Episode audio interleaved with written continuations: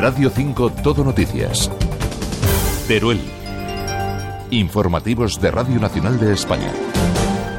Buenos días, vamos con las noticias de Teruel y nos ocupamos del tiempo con Iván Álvarez. Saludos. Buenos días, hoy en la provincia de Teruel comenzamos la jornada con el cielo prácticamente despejado, aunque por la tarde tenderá a irse nublando y dejará precipitaciones en el sistema ibérico con probabilidad de que también se puedan extender en el resto de manera débil y dispersa, con cota de nieve que también irá descendiendo hacia unos 900 y 1100 metros a últimas horas y con el viento aumentando con rachas muy fuertes en puntos del Bajo Aragón a últimas horas y de forma más moderada en el resto de la provincia. Tendremos de máxima 18 grados en Teruel, 16 en Alcañiz y 13 en Calamocha. Es una información de la Agencia Estatal de Meteorología. Gracias. En Teruel cielo despejado a esta hora y 2 grados.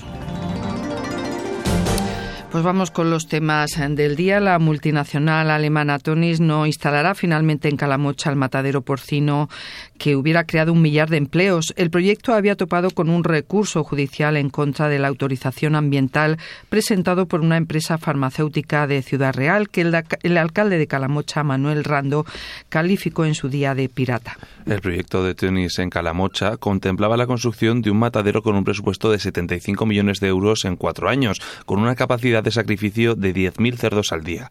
Iba a contar con su propia estación depuradora de aguas residuales y con una planta de producción de biogás. Estas instalaciones darían trabajo a más de mil personas. Javier Lambán anunció su instalación en marzo de 2021 y el alcalde de Calamocha, Manuel Rando, destacaba la repercusión que iba a tener en la economía de la comarca del Giloca y alrededores. Imagínense ustedes, 3 millones de cerdos, lo que supone eso, ¿no? Y también va a tener un efecto llamada, a bien seguro, para otras industrias, ¿no? Después conocíamos que una empresa de Ciudad Real había recurrido en el juzgado contencioso administrativo la autorización ambiental y el proyecto parecía estar en punto muerto. Al parecer, la firma alemana ha comunicado finalmente su renuncia al Departamento de Fomento del Gobierno de Aragón, pero no han trascendido las causas exactas.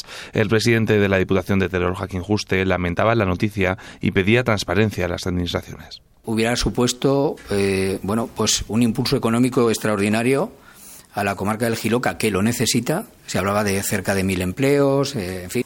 Lo que me parece mal es que teniendo esa comunicación como tenía el Ayuntamiento de Calamocha hace tiempo en su poder, no se haya informado. Desde el Gobierno de Aragón se ha manifestado, bueno, pues que se van a acabar las obras, se va a seguir urbanizando el polígono y se va a intentar que otras empresas lleguen a Calamocha. Pero yo pido a las administraciones transparencia. La planta cárnica iba a ocupar una parcela de 290.000 metros cuadrados en el polígono industrial agroalimentario de Calamocha, urbanizada con fondos FITE.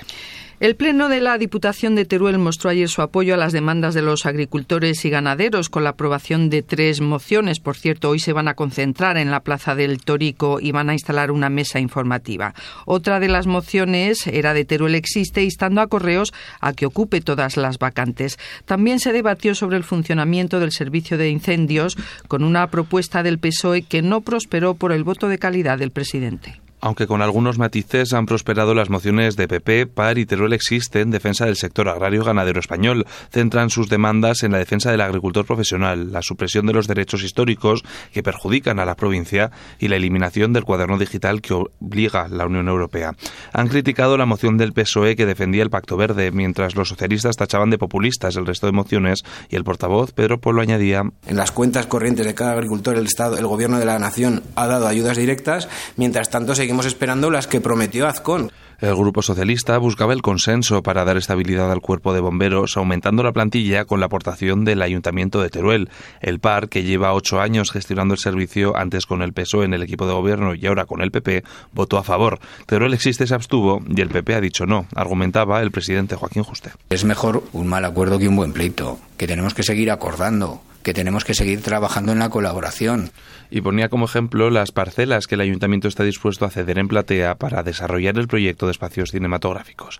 En la sesión prosperó la moción de Teruel Existe para instar al servicio de correos a ocupar las plazas vacantes en la provincia, como indicaba la portavoz Beatriz Martín. Ya nos habían llegado varios avisos de, falta de servicio en varias zonas, en Calaceite, en Fuentes de Rubielos. Eh, nos habían avisado pues, que ha entrado nueva plantilla, pero que todavía está en formación y, porque, y no se ha llevado al territorio, por eso no pueden cubrir plazas. Entonces, para nosotros es muy importante que todos los servicios que hay en el territorio se sigan manteniendo. Ayer tomaron posesión como diputados del PP Silvia Quílez, concejal de Andorra, y Juan Carlos Cruzado, primer teniente de alcalde en el Ayuntamiento de Teruel, después de la renuncia en el pasado pleno de Carlos Bonet, senador, y de Raquel Clemente, diputada en el Congreso. Por último, la, corporación acordó entregar este año las cruces de su patrón San Jorge a título póstumo a Ramón Navarro, presidente del Club Deportivo Teruel, y a Carmen Valero, pionera del atletismo femenino español. 120 personas, entre representantes de los ayuntamientos y empresas del sector forestal, asistieron ayer a una jornada sobre planificación y ejecución de aprovechamientos de madera. El Departamento de Medio Ambiente del Gobierno de Aragón organizó este evento en el recinto ferial de Cedrillas. La directora general de Gestión Forestal, Ana Oliván, insistía en la importancia de sentar las bases para una gestión activa y sostenible de los bosques. Tenemos una responsabilidad como gestores que compartimos con las entidades propietarias de los montes y es muy importante celebrar este tipo de jornadas para explicar en qué consiste la gestión forestal y por qué la necesitamos como una herramienta para poder aprovechar un recurso natural y renovable de manera sostenible y que es un elemento clave para el mantenimiento del medio rural, para generar beneficios para toda la sociedad y también para luchar contra el cambio climático. Nos centramos ahora en Alcañiz, donde el ayuntamiento ha presentado una campaña de concienciación contra las adicciones enfocado para los más pequeños. Se centra en cuatro hábitos que creen que no tienen tanta imagen de adictivos: los vapers, las pantallas, las bebidas energéticas y la comida ultraprocesada. La campaña se dirige a adolescentes y sus familias y pretende ayudar a dejar hábitos nocivos y a no adquirirlos. Se va a crear material para tratar en tutoría en los colegios y se pondrán paneles informativos fijos y una exposición itinerante por los centros escolares. Además, contarán con la ayuda de dos influencers de Alcañiz, Unai Liarte y Mohamed Alciane, que grabarán cuatro vídeos sobre estas conductas de riesgo. Y es que el problema es que no está regulada su publicidad. Las bebidas energéticas ya son parte del consumo de la mitad de los adolescentes, explica la psicóloga Cristina Falo tanto sola como eh, eh, mezclada con alcohol, tanto en chicos como en chicas, la prevalencia registrada en 2023 es la mayor de la historia. Y los vapers con y sin nicotina son un problema grave porque no tienen tanta regulación ni los pueden comprar menores. Fumar mata, pero vapear también. Los vapers o cigarrillos electrónicos, a pesar de las campañas de marketing y promoción los presentan muchas veces como inocuos, entrañan riesgos para la salud y son un, contaminante eh, medioambiental.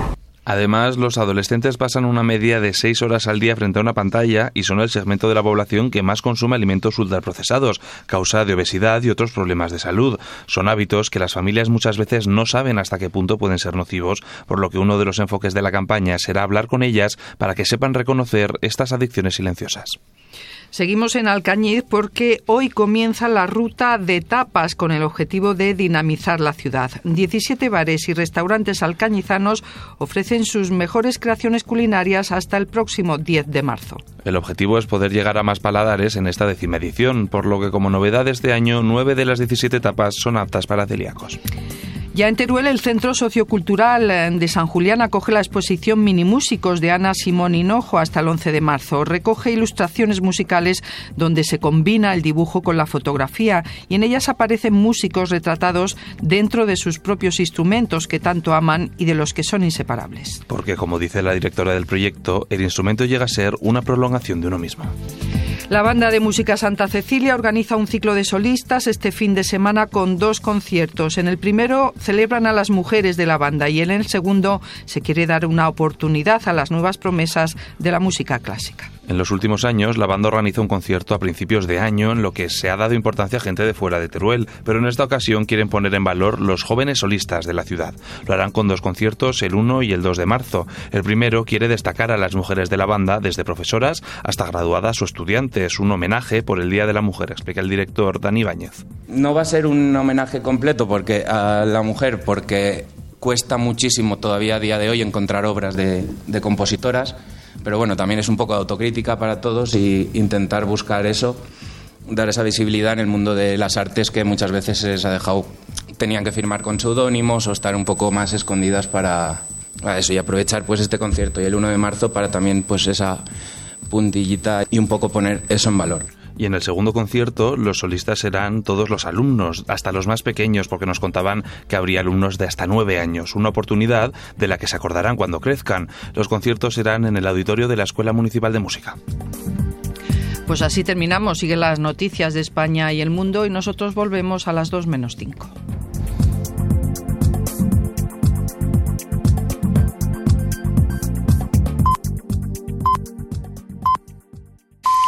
Buenos días, las 9 de la mañana, las 8 en Canarias. La legislatura en suspenso por el caso Coldo y el pulso de José Luis Ábalos, por la proposición de ley de amnistía que sigue sin contar con el apoyo de Junts a siete días de que acabe el plazo para elaborar un nuevo dictamen, y por los presupuestos generales del Estado cuya tramitación arrastra ya un importante retraso.